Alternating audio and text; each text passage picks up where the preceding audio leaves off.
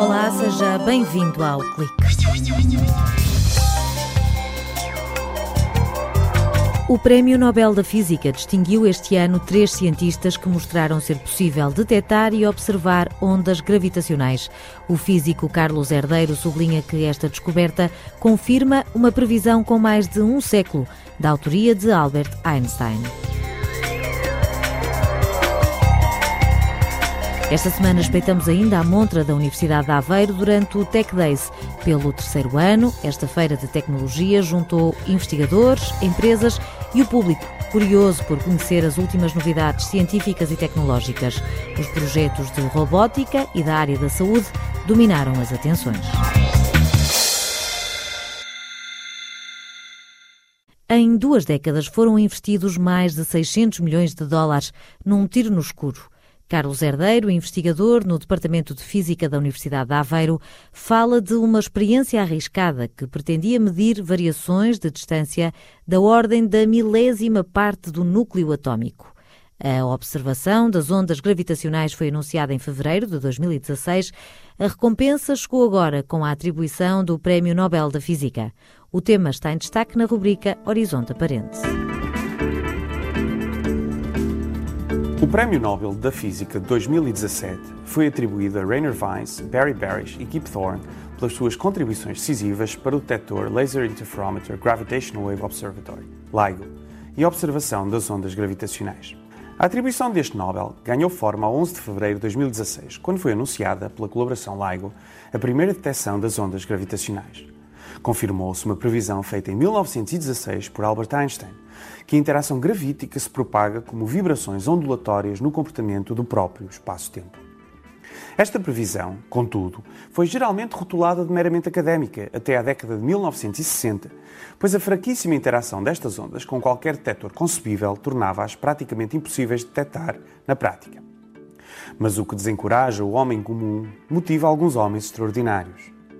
Rainer Weiss, um físico experimental baseado no MIT, desenvolveu na década de 1970 o conceito de um detector laser interferométrico para observar as ondas gravitacionais. Weiss e Kip Thorne, o relativista teórico baseado no Caltech e coautor de um tratado sobre a teoria de Einstein, o livro Gravitation, convenceram-se firmemente que seria possível detectar estas ondas provenientes de fontes plausíveis astrofísicas, apesar do extraordinário desafio tecnológico. As duas décadas seguintes foram passadas a desenvolver o conceito, a tecnologia e a convencer a comunidade, um esforço que culminou com a aprovação pela National Science Foundation dos Estados Unidos da América, em 1994, da construção de dois instrumentos do LIGO, em Hanford e em Livingstone, no ZEUA, separados por cerca de 3 mil quilómetros. A aprovação do LIGO foi liderada por Barry Barish, um físico experimental do Caltech, que também se tornou o diretor do LIGO em 1997. Ou seja, em 1994, estes três e outros homens convenceram a NSF a gastar, até ao momento, mais 600 milhões de dólares numa experiência de alto risco que pretendia medir variações de distância da ordem da milésima parte do núcleo atômico. E, se bem sucedida, demoraria duas décadas a dar resultados. Mas esta história estava destinada a um final feliz e inspirador. Depois de 11 de fevereiro de 2016, outras três detecções foram anunciadas, todas elas interpretadas como resultando de colisões de buracos negros num passado longínquo. O final feliz é, também, o início de uma nova era na compreensão do cosmos. Para a Academia das Ciências Sueca, as ondas gravitacionais são uma forma totalmente nova de seguir os fenómenos mais violentos no espaço e de testar os limites do nosso conhecimento.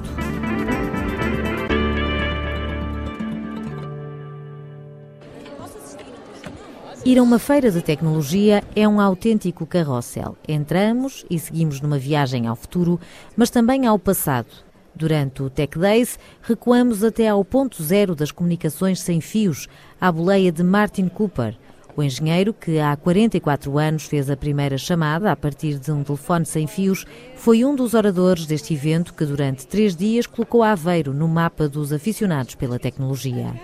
Esta foi também uma oportunidade para espreitar o que aí vem, como a tecnologia 5G. Mas houve também espaço para mostrar o que de melhor se faz em Aveiro, com destaque para a ciência. E neste capítulo, o stand da Universidade de Aveiro parecia um imã capaz de atrair os mais curiosos e também os mais corajosos. Uma das propostas era pôr à prova quem tem vertigens. Antes de começar, vou-te pedir que abras um bocado os braços para o sensor detectar a ti. Tu, quando começar, vais ver o lobo andar e vais começar a ouvir som. E depois podes começar a andar e atravessar a ponte, certo? Com óculos de realidade aumentada e os dois pés em cima de uma tábua de madeira, o Fabien embarca na aventura, coloca os auscultadores nos ouvidos e é teletransportado para um desfiladeiro. Eu na, num precipício, com uma ponte, numa tábua, com o lobo na frente. E tiveste medo? Um bocado. Parecia que ias cair. Sim. Prova superada para o menino de 9 anos que quis levar as emoções ao rubro. Queres experimentar cair? Olhas para baixo? Estás a ver os teus pés? Boa. Agora tiras um pé de fora da tábua e agora tiras o outro. E que tal a sensação?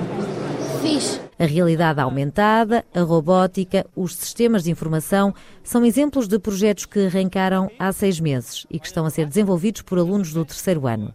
José Maria Fernandes, do Departamento de Eletrónica, Telecomunicações e Informática, explica que durante o Tech Days o público teve a oportunidade de interagir com cientistas e robôs. O robô em si é um produto, mas que vem sem, sem qualquer programação. Tudo o que o robô faz neste momento está a imitar exatamente o que as pessoas estão a fazer em frente dele. Isso foi feito por parte dos alunos. Há também um robô que é um braço robótico que joga o jogo do galo com quem está a jogar com ele. Então, tem uma inteligência mínima, mas que permite também, de vez em quando, a quem, quem está a jogar com ele vencer. Aqui o desafio foi permitir que ele manipulasse as peças e já tivesse um mínimo de inteligência. Este ano, o Momento Catering foi uma homenagem à tecnologia com ovo cozido, pera bêbada e mexilhão.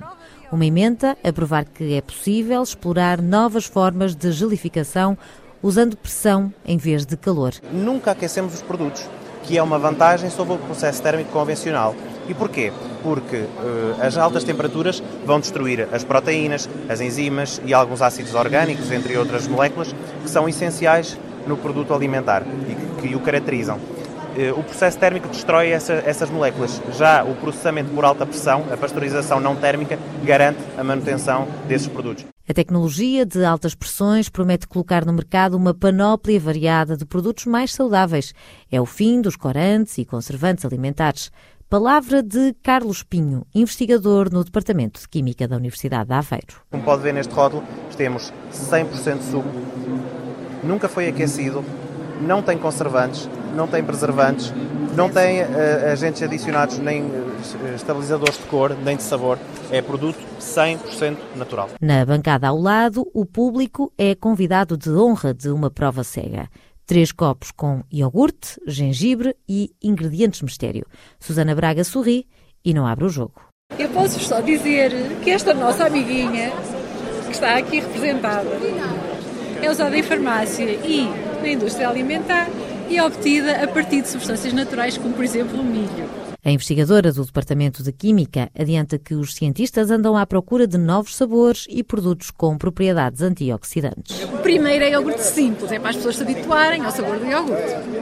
Os outros dois têm exatamente a mesma quantidade de extrato de gengibre. Por que é que se nota uma diferença tão grande entre eles? Porque um deles, que é o do meio, tem a ciclodestrina e uma das funções da ciclodestrina é mascarar o sabor intenso de certas substâncias. Portanto, ele fica muito atenuado. Em alguns casos fica tão atenuado que as pessoas Ai, eu não sei bem o que é que é isto, parece que é. Já tive respostas de tudo, desde menta, limão, uvas estragadas. Isto pode ser usado para beneficiarmos das propriedades do gengibre numa quantidade relativamente elevada, sem ter aquela força toda do. E pá, eu não consigo comer isto mas as propriedades estão lá porque a quantidade está lá. O objetivo é adicionar os benefícios do gengibre a iogurtes e bebidas. Jorge Silva ficou fã. Gostei mais do tradicional, mas o, o gengibre com o gengibre forte também uma pessoa habitua-se e sabe bem. Mas costuma comer gengibre? Sim, às vezes. Durante os três dias do Tech Days foram apresentados ao público 66 projetos nas áreas das TIS, materiais e habitat, energia, mar e ria e saúde. Paula Seabra, coordenadora do Gabinete Universidade da Empresa da Universidade de Aveiro, sublinha que com estes eventos se pretende seduzir futuros alunos e empresários. Vem o tipo de projetos que se fazem na UA, interatuam com os investigadores e, portanto, é de certeza um chamariz para futuros alunos uh, escolherem a UA. Também tivemos bastante mais contactos por parte das empresas para parcerias com investigadores da UA, portanto, acho que isso foi extremamente positivo. E no que toca aos novos talentos, muitas crianças e jovens morderam o isco Apanhamos o João Pedro, de 7 anos, empoleirado no microscópio, mas o que o impressionou foram os carros. Já estive a, a ver o, os meninos a fazer simulação de, de carros. E essa foi a tua parte favorita? Sim. O pai, Hugo Costa, decidiu trocar um passeio à beira-mar numa tarde quente de sábado por uma visita ao Tech Days para ver eh, novas tecnologias, também estar aqui perto da ciência. Também há aqui a parte dos jogos, eh, mas também há toda a vertente tecnológica também, a ciência, a universidade, esse subchinho da ciência pega. Uma semente que irá com certeza germinar ao longo dos próximos anos. Pai e filho são duas faces da mesma moeda a progressão da vida. E tudo começa com algo que viram ao microscópio, os espermatozoides. Eles estão a ver eh, duas, duas placas de espermatozoides, em que numa foi adicionado um composto e os espermatozoides perderam a sua mobilidade, e no outro, a ausência desse composto faz com que os espermatozoides tenham o seu normal funcionamento e a sua mobilidade. Inês Jerónimo revela que uma equipa da Universidade de Aveiro está empenhada em criar uma pílula para homens. É esse o objetivo, é encontrar uma forma farmacológica permitir que o homem eh, portanto, impeça a fertilidade. E ao impedir o movimento do espermatozoide, impede a penetração no óvulo e assim impede o nascimento.